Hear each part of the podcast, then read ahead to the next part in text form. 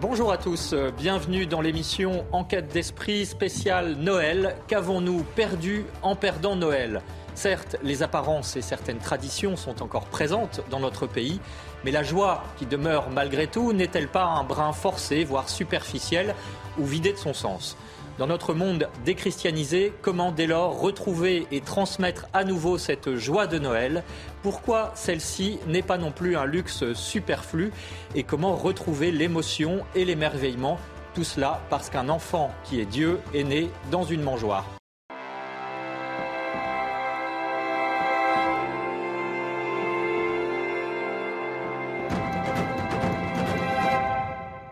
Comment retrouver la joie de Noël qui disparaît peut-être sous la laïcité ou la laïcisation plus exactement et euh, la consommation évidemment qui euh, grossit à l'approche de Noël? Eh bien on en parle aujourd'hui dans Enquête d'esprit avec Alexis Grus. Bonjour, merci d'être avec nous. Bonjour. Vous êtes artiste et écuyer. Vous avez été directeur de la compagnie du même nom, Grus, qui vous a été transmis par, votre famille depuis des générations. Vous nous parlerez notamment de cet esprit familial et de transmission. Vous êtes le créateur de nombreux spectacles à Paris, dans plusieurs pays européens. Et depuis quatre décennies, vous accueillez à Noël la messe de minuit sous votre chapiteau. Cette année, donc, elle sera, je le précise, retransmise sur CNews. Avec nous également Max Guazzini. Bonjour. Bonjour. Merci d'être avec nous. Vous êtes avocat de formation, mais surtout vous avez été président du directoire du groupe de radio Énergie, président du club de rugby du Stade français à Paris, vice-président de la Ligue nationale de rugby entre 2012 et 2016, auteur d'un livre Je ne suis pas saint chez Robert Laffont et plus récemment d'un CD Les chants de Jésus chez Scola Regina. Vous nous en parlerez bien sûr. Et puis également avec nous Vianney Châtillon, bonjour. Bonjour Amérique. Vous êtes le directeur de l'Académie musicale de l'IS. C'est une école maîtrisienne catholique pour garçons du CM1 à la terminale fondée en 2014 et qui vise un enseignement musical de haut niveau. Vous venez de déménager face à l'afflux de demandes à pré-signer dans la Sarthe et puis vous avez également sorti un CD en 2021 consacré au chant de Noël. On en écoutera un morceau. Avec nous également Véronique Jacquet. Bonjour Véronique. Bonjour à tous. Et puis joyeux Noël, bien sûr, à chacun. Alors, euh, pourquoi est-ce euh, nécessaire et n'est-ce pas superflu de retrouver le sens de la fête de Noël? Est-ce que ce sens, justement, euh, s'est perdu? Première question, Vianney Châtillon. Est-ce que c'est un luxe, Noël, de fêter Noël et de retrouver son esprit ou pas? Alors je ne saurais pas répondre à la question est-ce qu'on a perdu le sens de Noël, mais ce qui est sûr, c'est qu'il faut le retrouver et l'approfondir. Et euh, je crois qu'il y a deux aspects. Il y a l'aspect spirituel pour les chrétiens, les catholiques que nous sommes, et il y a également euh, l'aspect humain. Donc je crois que tout le monde peut s'y retrouver. Au niveau spirituel, euh, la fête de Noël, l'enfance, l'esprit d'enfance, c'est d'abord se mettre à la suite du Christ, puisque le Christ lui-même quand on voit chez Saint Matthieu au chapitre 18 par exemple, nous invite, il le dit très clairement, si vous voulez rentrer dans le royaume des cieux, il faut devenir comme les enfants. Donc il y a une dimension spirituelle et puis il y a également une dimension humaine qui peut toucher chacun d'entre nous, quelle que soit notre foi c'est euh, retrouver la joie, je pense, la simplicité, l'humilité, bref, toutes ces valeurs euh, ou toutes ces vertus euh, chrétiennes dont on parle peu aujourd'hui, qui pourtant sont si importantes. On va en parler bien sûr. Alexis Grus, est-ce qu'on a perdu ce sens, cet esprit de Noël selon vous? Ben, Je ne pense pas qu'on l'ait perdu. Je pense que les enfants sont devenus adultes trop vite. Et on perd, on perd les émotions, on, grille les étapes et on perd l'essentiel. Noël, c'est avant tout la paix. C'est des moments de, repos, de, où on doit euh, euh, oublier beaucoup de choses à ce moment-là. Et, tout est fait pour, du reste, le sapin de Noël, euh, les décorations, l'ambiance de Noël.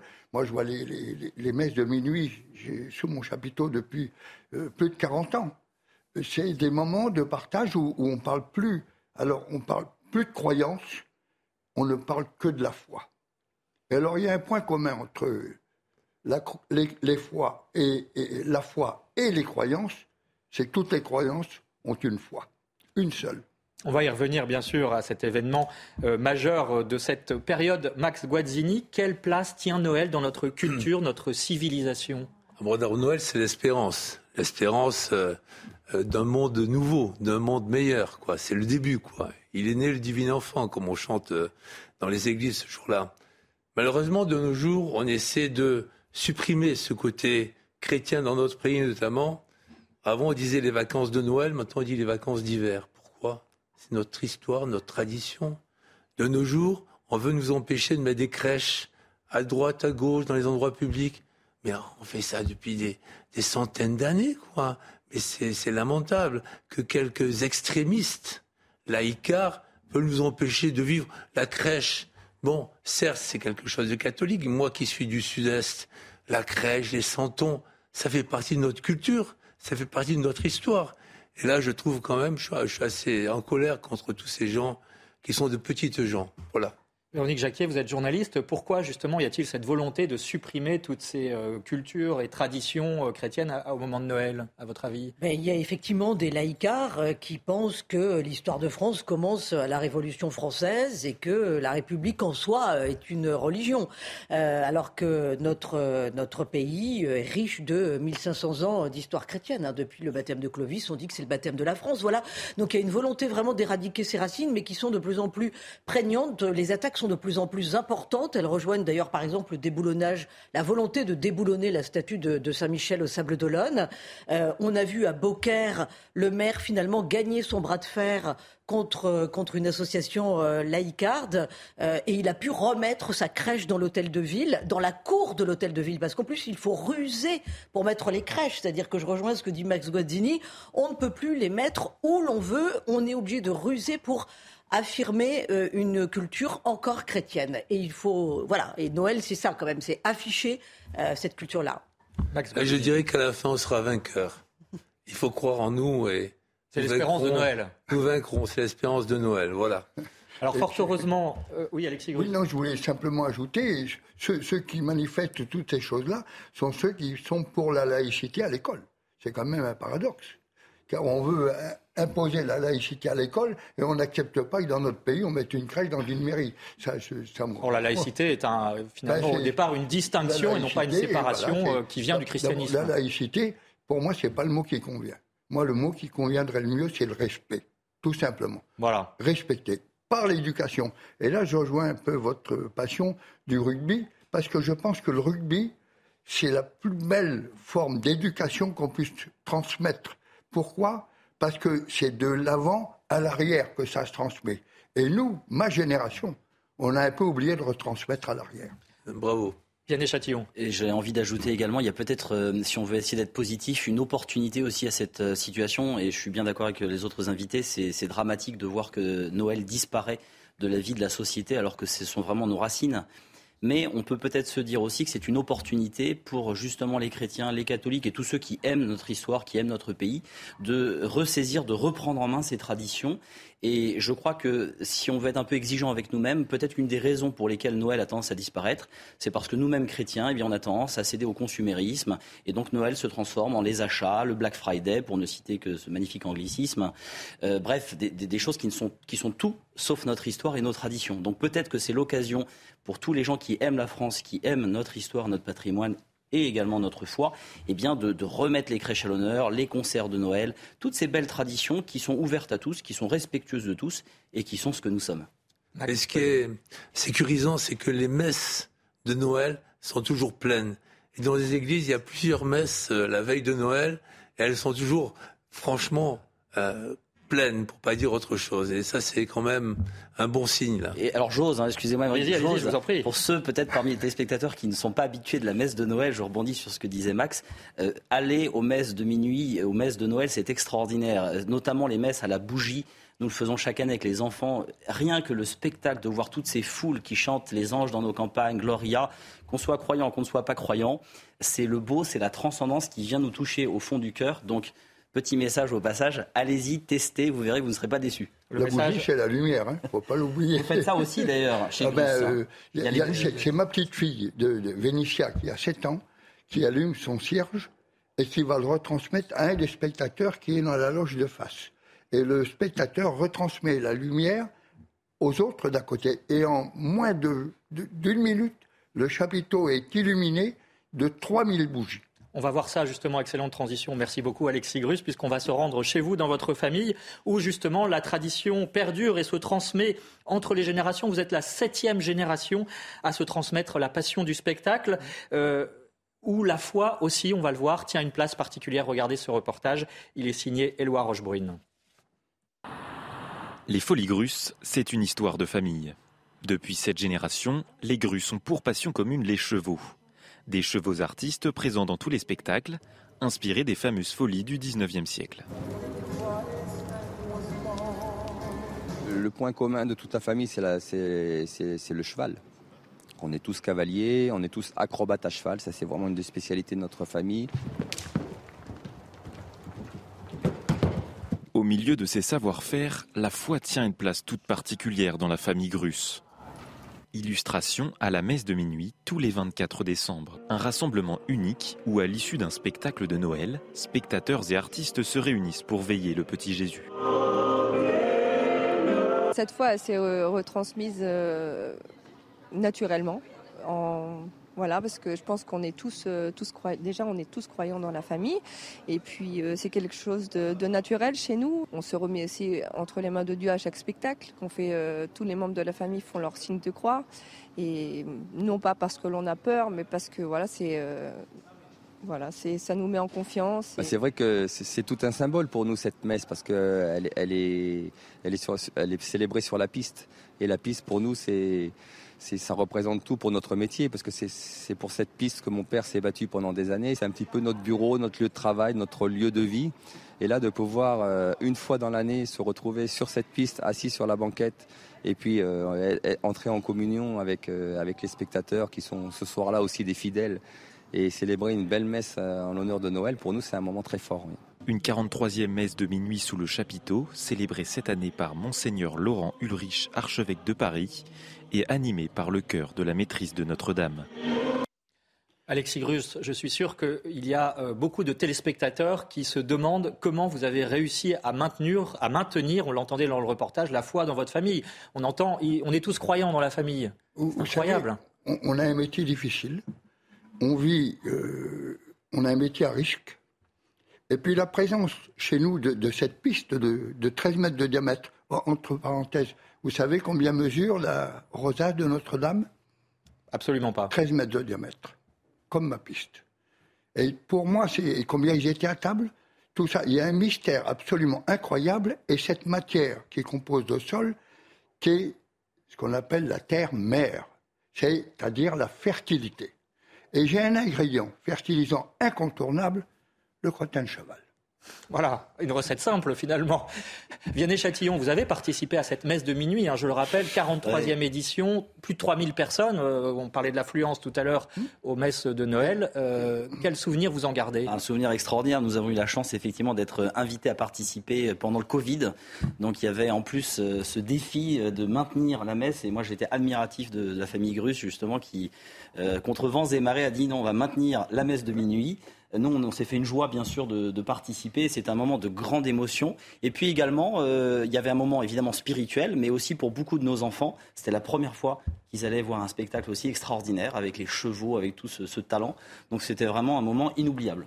Merci infiniment en respectant les gestes barrières et en respectant les espaces entre les. On a, on a fait les choses dans l'ordre. L'éducation, c'est exactement la base de toute liberté.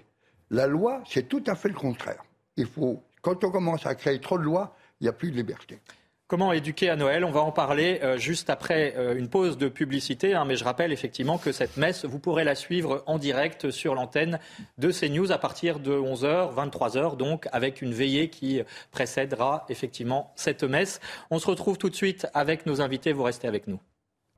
De retour dans l'enquête d'esprit, comment retrouver la joie et l'esprit de Noël. On en parle avec Max Guazzini qui nous parlera justement de ces chants de Jésus, un CD qui sort ces temps-ci, avec Alexis Grus euh, qui publie le dictionnaire de ma vie chez Kero, avec également Vianney Chatillon, le directeur de l'Académie musicale de Liès, et là aussi un CD sur des chants de Noël. Et puis Véronique Jacquier nous parlera dans un instant de l'esprit d'enfance de Noël, avec notamment cette belle tradition de l'enfant Jésus de Beaune. Je le précise aussi, cette émission est en partenariat avec l'hebdomadaire France catholique. Alors justement, comment retrouver l'esprit de Noël en musique? Tout de suite, je vous propose d'écouter cet extrait du CD de Max Guazzini. C'est évidemment euh, un chant extrêmement connu de Noël, Venez divin Messie, et c'est dédié au Sacré-Cœur, euh, ce CD en hommage au frère de Timon David. Nous vous en parlerez dans un instant, Max. A tout de suite et écoutez donc cet extrait.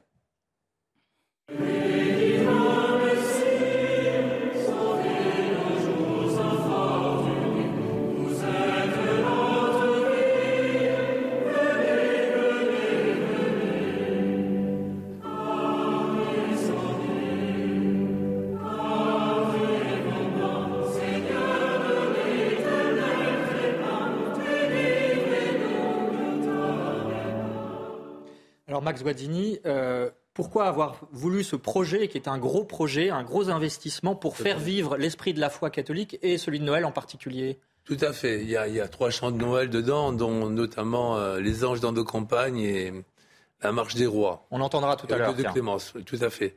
c'est le troisième album qu'on fait après Credo et après Les chants de Marie. Et celui-là est le plus abouti, le plus réussi, avec 52 chanteurs professionnels. Et on a mis des mois de studio, il y a eu des mois de studio, et on a voulu un petit peu euh, montrer que il n'y a pas de...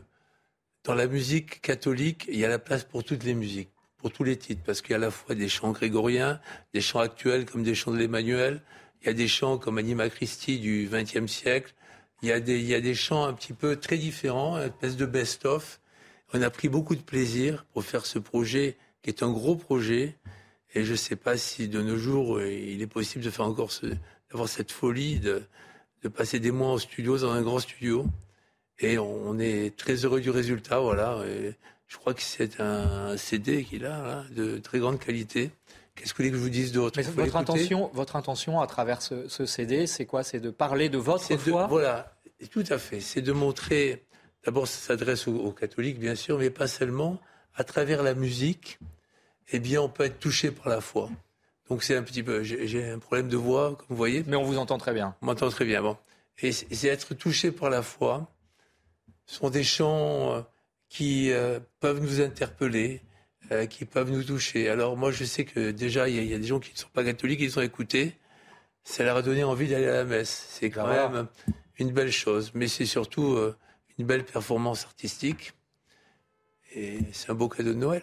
Véronique oui, on, voit là euh, la, couverture du, CD, c'est le Sacré-Cœur de Jésus, c'est Jésus avec son Sacré-Cœur, c'est quand même très osé comme couverture. Pourquoi? Racontez-nous euh, ben, l'histoire. justement, d'abord, euh, l'image du Christ, c'est celui de Sainte Faustine, cette religieuse polonaise qui a été canonisée par le pape Jean-Paul II, qui a eu la vision du Christ. Et d'après les visions de Sainte Faustine, il y, a il y a eu un premier dessin qui a été fait elle n'était pas contente. Alors il y a un deuxième, c'est le deuxième dessin, c'est celui d'ailleurs qui est dans la basilique.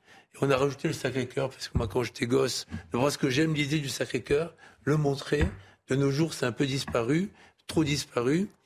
Moi, quand j'étais gosse, j'étais dans une école à Marseille, Notre-Dame de la Viste, on était consacré au Sacré-Cœur. Ça m'est resté toute ma vie. Voilà, l'esprit d'enfance de Noël, on en parlait. L'enfance de Noël, voilà. Un cœur d'enfant, et le cœur de Jésus est vraiment le cœur. Et il y a d'ailleurs euh, une chanson qui est consacrée au Sacré-Cœur qui s'appelle Pitié mon Dieu, qui a été créée en 1872, pardon. À l'époque, c'était euh, Sauver Rome et la France. Puis il y a différentes paroles sur ce texte-là. Pendant la guerre de 14, euh, le club de rugby de Toulon a, des paroles sur cette musique. Nous, on a mis la, version qui était chantée à l'inauguration du Sacré-Cœur. C'est la première fois qu'elle est enregistrée. C'est Sauver, sauver la France au nom du Sacré-Cœur. Je crois que c'est bien de rappeler aussi de temps en, temps. Besoin. Et à l'intérieur, il y a l'histoire des chants.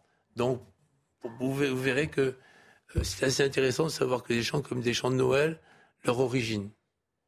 Vianney Châtillon, euh, vous êtes directeur d'un établissement où vous accueillez justement euh, des jeunes, hein, puisqu'on parlait de l'esprit d'enfance et de la transmission. Est-ce que la musique est un bon moyen, un bon vecteur justement pour retrouver cet esprit de foi, cet esprit de Noël dont on parle? Oui, je dirais même que c'est un vecteur sans doute des plus sublimes ou des plus parfaits euh, moi, je travaille effectivement toute l'année avec des enfants entre 8 et 18 ans, donc des enfants, mais aussi des adolescents. Et euh, la musique et particulièrement les chants de Noël, toute la musique de Noël élève notre âme. On avait il y a quelques jours notre concert de Noël, donc je vous disais, on rentre à la bougie en, chantant en grégorien ces hymnes absolument magnifiques comme le Rora Tecelli, qui sont à la fois poétiques et, sublimes par leur simplicité. On voit les images sur l'écran. Hein. on avait euh, plus de 300 personnes, l'église était comble, des gens croyants, des gens pas croyants, enfin tout le monde était vraiment unanime. Euh, et ces chants, euh, moi je le tiens de la bouche des enfants avec qui je travaille toute l'année, hein, qui sont des jeunes de notre époque, de 2022, eh bien ça nous élève parce qu'ils sont beaux et parce que la beauté, euh, comme l'ont dit tellement de grands hommes avant nous, la beauté sauve le monde, la beauté, ça fait partie vraiment du message de Noël. Voilà, c'est de se, retrouver le meilleur de nous-mêmes dans le beau et la simplicité. Alexis Grus, on a besoin aujourd'hui, c'est pas superflu cet esprit de Noël qui nous élève Non, mais bien sûr que non, parce qu'en même temps, il y a le rêve il y a le rêve, mais où je suis vraiment à 200% d'accord pour la musique. La musique, elle a une particularité, c'est qu'elle est universelle. Tout le monde la comprend. Et on n'est pas seulement obligé de faire partie de cette religion-là et de cette croyance-là. Tout le monde peut comprendre ça. Et là, c'est fantastique. Moi, je me souviens d'un Noël à Reims. Parce qu'à Reims, on avait, il faisait très froid, les hivers étaient plus rigoureux que maintenant, et on avait les chevaux sous des tentes. et les chevaux de mon oncle, il y en avait plus de 50 aussi, comme moi aujourd'hui. Et on allait, le soir de Noël, avec mes cousins et mes frères et sœurs, on allait écouter les chevaux parler. Et ça, c'était des moments d'émotion que vous ne pouvez même pas imaginer. On se glissait à quatre pattes sous les entourages pour écouter. Là, il y avait une espèce de brouhaha, de, de, de, de clic-clac, clic-clac, les chevaux qui se tapaient parce qu'il n'y avait que des entiers aussi à cette époque-là. Et à un moment donné, il y avait un silence. Et on disait, un de mes cousins disait, t'as entendu? Oui, j'ai entendu. T'as entendu? Oui, j'ai entendu. On, on, entendait les choses absolument extraordinaires, or qu'on les, on les imaginait tout simplement. Noël, c'est aussi le rêve. Oui, Noël, c'est le rêve, c'est la paix, vous l'avez dit, mais il y a peut-être quand même quelque chose à expliquer quand on parle de l'esprit de Noël. C'est qu'on s'arrête quand même sur une crèche, euh, la Vierge Marie, euh, Joseph, euh, l'enfant Jésus, les bergers, les rois mages qui arriveront plus tard, les moutons. Ça reste extrêmement simple. De quoi se réjouit-on? D'accueillir la lumière du monde, comme vous le dites, Max Godzini aussi? De quoi se réjouit-on finalement? Pour ceux qui ne sont pas croyants, qu'est-ce qu'il faut qu'ils comprennent au mystère de Noël? Il y, a bah, deux ans, il y a deux ans, quand Monseigneur au Petit a célébré la messe de minuit, l'année où la cathédrale a brûlé. et, donc il est venu célébrer la messe de minuit chez nous. Et il était assez critiqué d'aller euh, célébrer une messe dans un lieu insolite. La première parole de Monseigneur au Petit, il, cite ce que vous venez de dire Jésus est né dans une crèche, dans un abreuvoir, avec des animaux autour, avec tout. Voilà, c'est exactement ça. Et là, on revient, pour finir, c'est toujours un commencement. Qu'est-ce qu'on rêve? Qu'est-ce qui fait rêver? C'est le commencement. C'est pas la fin. Chez nous, vous savez qu'il n'y a jamais de dernière. Il n'y a que des avant-premières. La naissance, vous voulez dire déjà, on doit se réjouir de la naissance d'un enfant. Eh ben, bien un enfant qui se fait ben, Dieu, voilà, pour nous sauver. Vous Attention. Trouver le plus beau? Forcément, forcément, la naissance est liée à la croix et au salut, c'est ça. Pourquoi faut-il se réjouir, Max Guazzini, à Noël? Faut se réjouir aussi parce que pour les enfants, c'est leur première fête.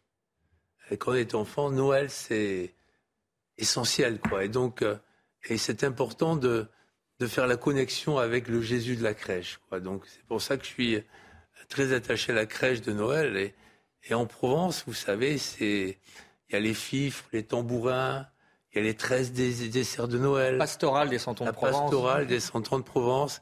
Et moi, j'ai eu cette chance-là. Et, et, je dois dire que ça vous marque énormément parce que c'est la première rencontre avec la foi. C'est Noël, voyez-vous. Et j'en profite pour dire que moi, je connais ce que fait Vianney Châtillon. C'est extraordinaire. Bravo. D'ailleurs, il devait participer à deux des chants. Et malheureusement, ils n'ont pas pu. D'ailleurs, deux chants de Noël, non trois avec le chant des scouts euh, avant d'aller dormir sous les étoiles, mais aussi avec les anges dans nos campagnes. Mais vous aviez eu un problème. Mais euh, je respecte beaucoup ce qu'il fait, c'est formidable. Vous n'avez pas pu être disponible, mais pour le prochain CD, il faudra qu'on le soit. on va essayer. Moi, je voulais rajouter sur la crèche, je pense qu'il y a quelque chose d'important aussi à dire. Euh, on est dans un monde aujourd'hui qui glorifie le consumérisme, le confort, l'autonomie, euh, voilà, c'est toutes les valeurs qu'on prêche à nos, à nos, jeunes et la façon dont on éduque la plupart des jeunes aujourd'hui, malheureusement, ça se résume à ça. Et la crèche, c'est vraiment l'incarnation, sans faire de, de jeu de mots, c'est vraiment l'incarnation de l'opposé. C'est l'humilité, c'est la pauvreté, c'est la simplicité, c'est l'inconfort, c'est vraiment euh, l'extrême opposé. Je pense que pour nous croyants, c'est évidemment une invitation à approfondir le côté vraiment révolutionnaire de l'évangile, hein, qu'on oublie parfois. L'évangile, c'est tout sauf embourgeoisé, c'est révolutionnaire, dans le bon sens du terme. Et puis pour les non-croyants ou les gens qui s'intéressent à la foi ou qui réfléchissent, qui cheminent, je pense que c'est une invitation à contempler, à méditer. Combien la foi chrétienne, c'est véritablement quelque chose qui, je pense, par son essence même, nous montre que ça vient de Dieu. Parce que si nous, les hommes, on avait dû penser une religion ou la créer, je pense qu'on n'aurait pas pensé comme ça. On l'aurait pensé suivant nos critères à nous les hommes, c'est-à-dire euh, la fierté, la gloire, l'autonomie. L'esprit d'enfance, c'est l'abandon, c'est se reconnaître fils d'un père. C'est vraiment à l'opposé de ce qui nous est naturel, c'est surnaturel. Il y a un paradoxe, effectivement, euh, de Noël. Euh, Alexis Grus, dans votre crèche, sous le chapiteau, il y a une croix dessus. Ah oui. Et, ça veut dire quelque chose C'est pas anodin? Ben Non, c'est pas anodin. D'abord parce que il faut raconter un peu l'histoire de cette croix qui date de décembre 99. Alors je ne sais pas si vous savez ce qui s'est passé le 26 décembre 99. cette Tempête. Une tempête. terrible Tempête. qui a, qui a démoli tout. Et le soir de la messe, le soir du 24, il y avait eu déjà de très très fortes rafales de vent. Et le chapiteau était archi-con. J'ai failli faire. euh, C'est la seule messe de minuit auquel j'ai pas assisté. Je faisais tourner autour du chapiteau pour voir si, tout allait bien. Et dans la nuit du 26, les arbres sont tombés, tout ça.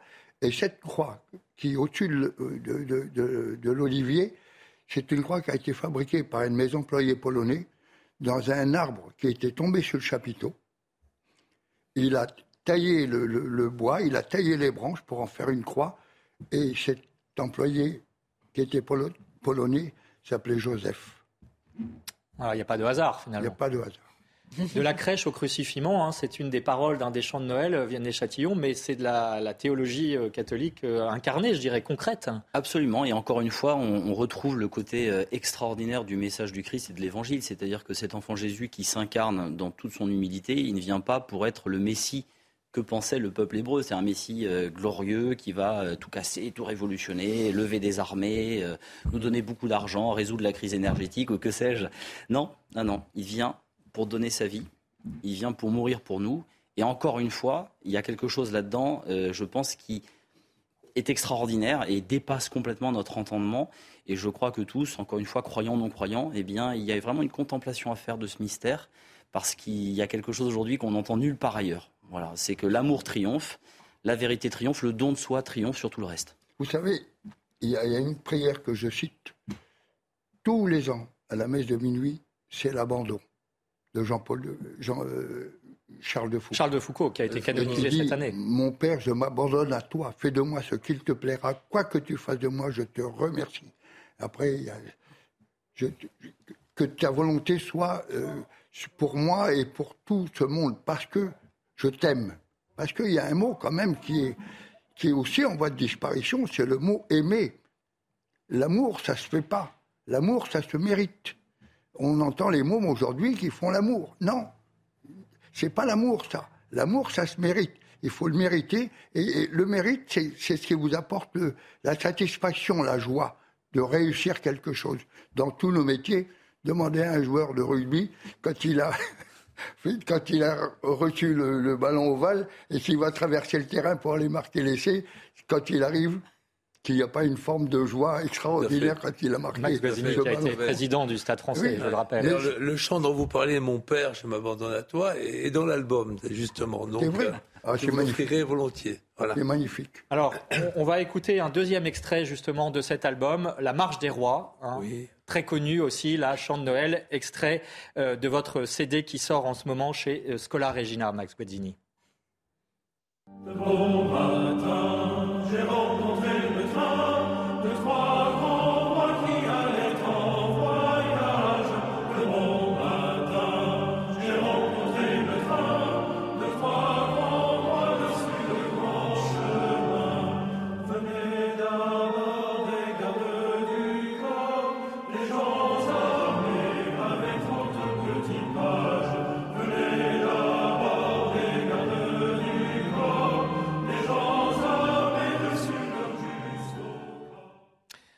c'est quand même assez paradoxal de parler d'un roi. hein. On va parler du petit roi de Beaune, la tradition euh, bourguignonne, mais euh, voilà, de parler d'un roi qui est dans une crèche. Une crèche, c'est sale, il y a de la paille, euh, il y a un- le bœuf et l'âne. Euh, là aussi, c'est un, des- un des paradoxes de Noël, Max C'est Guazzini. un paradoxe, effectivement. Il y a les bergers, il y a Marie dans la crèche, il faut pas l'oublier aussi. hein.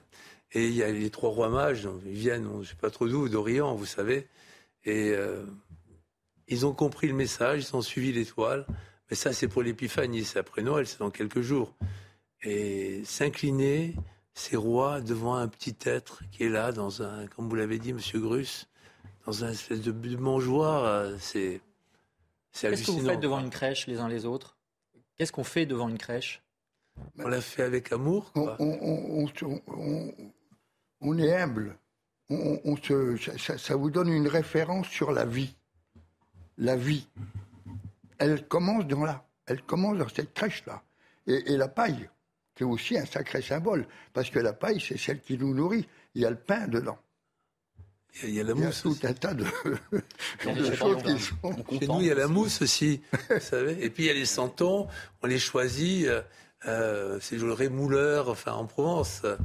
Moi, J'ai compris pourquoi ils ont mis des personnages actuels. Ça, je trouve ça un peu ridicule, mettre un médecin. D'un autre côté, ça actualise la crèche. Oui, enfin non, mais je crois pas quoi. C'est pas la tradition. Via des châtillons. Oui, puis je crois qu'on contemple beaucoup. Je vois les enfants chez nous quand on fait la crèche, eh bien, euh, ils contemplent, ils observent, ils la construisent. Euh, On vit vraiment l'histoire de la nativité. Alors en plus, dans notre établissement, on a une tradition très sympathique. On a une des grandes amies de, de notre école qui crée des santons sur mesure pour chaque enfant avec son prénom, avec la couleur des cheveux. Et alors les enfants sont dans la crèche. Et donc il y a aussi toute cette symbolique que vous avez peut-être vécu d'ailleurs étant enfant. On, on faisait ça en famille. C'est-à-dire que euh, on avance petit à petit pendant le temps de l'avant vers la mangeoire. Et c'est une façon aussi nous-mêmes de rentrer dans le mystère de l'incarnation et de cheminer vers Jésus, tels les rois mages, tels les bergers. Bref, il y a un personnage pour tous les goûts. Et il y a une chose qui est formidable dans dans cette période-là, où il faut faire l'effort de le faire, c'est l'arbre, le sapin de Noël.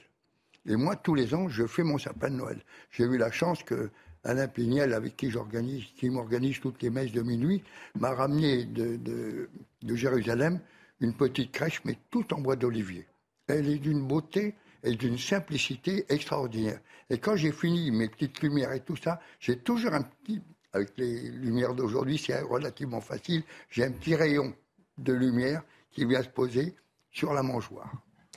Alors il y a une tradition à Beaune, Véronique, qui est que tous les 25 du mois, on célèbre Noël parce qu'il y a cette dévotion, cette tradition à l'enfant Jésus, le roi, le petit roi de Beaune. Oui, alors en fait, euh, cette tradition à l'enfant Jésus, elle était très populaire au XVIIe siècle. Nous, on l'a complètement oubliée. Et il y a trois lieux où cette dévotion est célébrée. C'est Beaune, donc en Bourgogne. On a la chance d'avoir cette dévotion en France. Prague, en République tchèque, et puis euh, Rome, en Italie. Alors que s'est-il passé à Beaune? En 1630, une très jeune religieuse carmélite, euh, qui se prénomme Marguerite, prie beaucoup l'enfant Jésus. Elle a une grande dévotion envers l'enfant Jésus. Il lui apparaît réellement et il lui demande de faire connaître au monde les trésors de son enfance. Alors, qu'est-ce que ça signifie? Ces trésors, on en a parlé hein, dans l'émission, on a commencé à en parler, ce sont les vertus qui se rattachent à l'enfance spirituelle, c'est-à-dire la simplicité, la pauvreté, l'humilité, euh, l'abandon à Dieu, quel que soit le chemin et les épreuves de vie. On s'abandonne à Dieu comme à un père. Voilà, voilà ce que demande Jésus à travers cette dévotion à, la statue qui les représente, petit enfant, vous le voyez là sur l'écran. Alors, il y a une histoire aussi liée à l'histoire de France par rapport à ce petit enfant Jésus de Beaune. Pourquoi l'appelle-t-on le roi de grâce? Eh bien parce que euh, sept ans plus tard, donc en 1637, euh, l'enfant Jésus de Beaune apparaît encore à la sœur Marguerite et il lui demande de prier pour l'obtention d'un héritier pour le trône de France. Et c'est ainsi que la religieuse annoncera avant tout le monde la naissance du futur Louis XIV. La dévotion à l'enfant Jésus de Beaune atteint alors un rayonnement extraordinaire en France et on peut toujours voir donc la statue euh, que vous admirez à l'écran qui date de 1643 au sanctuaire de Beaune. L'enfant Jésus est donc appelé le petit roi de grâce et on vient encore le prier pour obtenir des grâces. Alors un mot sur l'enfant Jésus de Prague en République tchèque, c'est très très important parce que son rayonnement a vraiment touché euh, toute l'Europe. Là, on, on l'a- euh, dans l'église Sainte-Marie de la Victoire depuis 1624. Et cette statue que vous voyez à l'écran euh, a été oubliée, abîmée lors des soubresauts de l'histoire entre les protestants et les catholiques. Elle fut à l'origine de miracles euh, pour ceux qui priaient, là encore, avec un cœur d'enfant.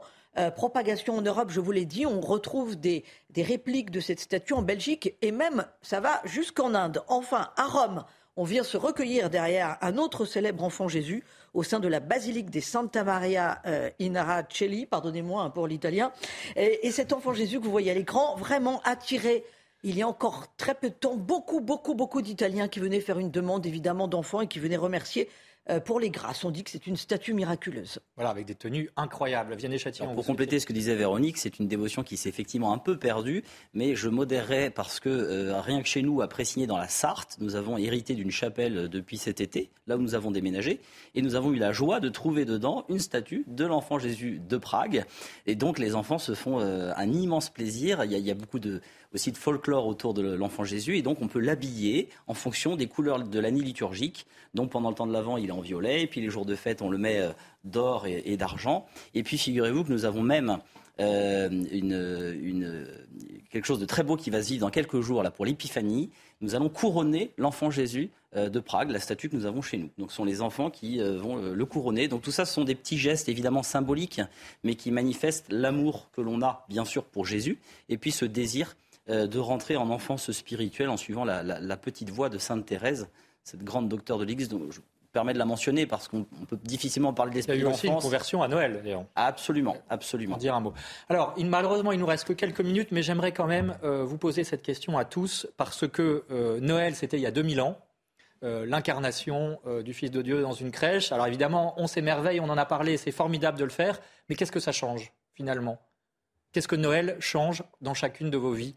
Mais ça change tout, Noël. Mais- mais- Ça change tout. Allez-y. 100%. Non, mais je vous en prie, allez-y. Vous d'abord, vous avez le. Euh, moi, privilège. oui, ça, ça change tout. D'abord parce que c'est le commencement.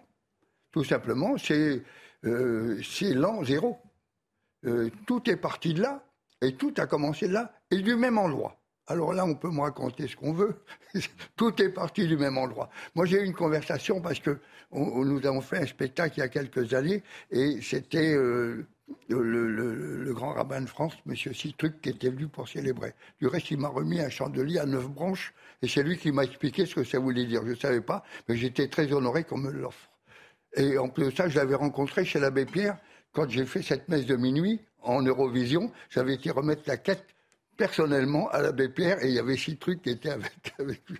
Et je, je parle de ça et je lui dis, mais on, on- on a, on, a les, on a la même religion. Il me dit oui, c'est, c'est, c'est tout est parti du même endroit. Et j'ai simplement rajouté avec beaucoup d'humour, on n'a pas les mêmes banques, c'est tout ce qui nous différencie. Qu'est-ce que ça change aujourd'hui? Oui, je dirais aussi, alors euh, peut-être de façon un peu spirituelle, mais euh, je crois que fondamentalement ces messages de Noël, ça change tout parce que euh, dans notre époque troublée où beaucoup de gens sont désespérés, voient tout euh, en noir, on pense que la sobriété énergétique, l'argent, les finances, enfin bref, on a l'impression que tout va mal, la jeunesse va mal. Bon, Euh, eh bien, le message de Noël, c'est un message d'espérance.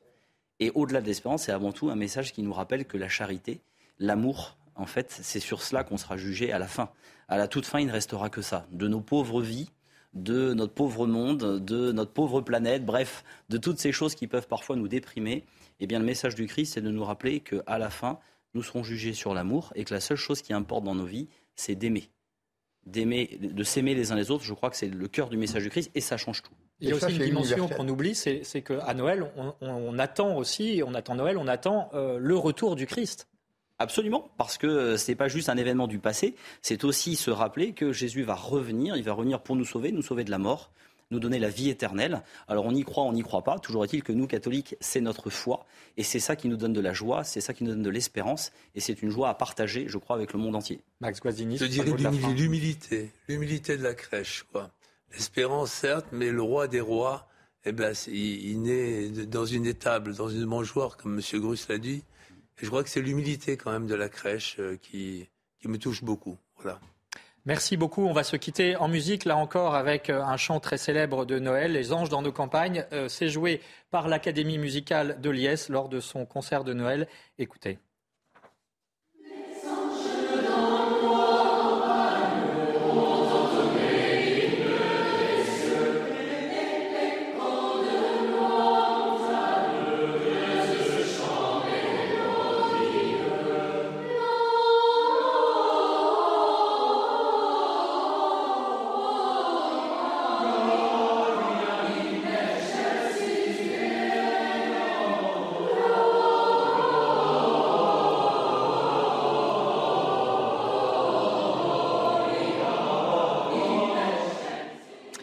Voilà, euh, merci Max Guazzini d'avoir été avec nous pour cette euh, belle émission spéciale Noël. Je signale donc euh, le, votre CD qu'on peut retrouver dans les bacs et qu'on peut offrir à Noël, Les Chants de Jésus. Euh, C'est chez Scola Regina. Alexis Universal. Bruce- Universal, avec ce label que vous avez créé. On peut l'écouter sur les plateformes, ça existe en Dolby Atmos sur les plateformes euh, ad hoc. Voilà. Tout est dit, merci beaucoup. Alexis Grus, euh, le dictionnaire de ma vie, publié euh, chez Kero. Et puis Vianney Châtillon, l'Académie musicale de l'IS avec ce CD qui chante Noël. Merci Véronique Jacquier. Euh, on est aussi avec France Catholique, l'hebdomadaire, hein, où on peut retrouver énormément de choses sur cette belle fête de Noël. Et puis je renvoie évidemment sur la messe qui sera célébrée chez vous, Alexis Grus, à, 23, à partir de 23h. Ce sera diffusé en direct sur CNews.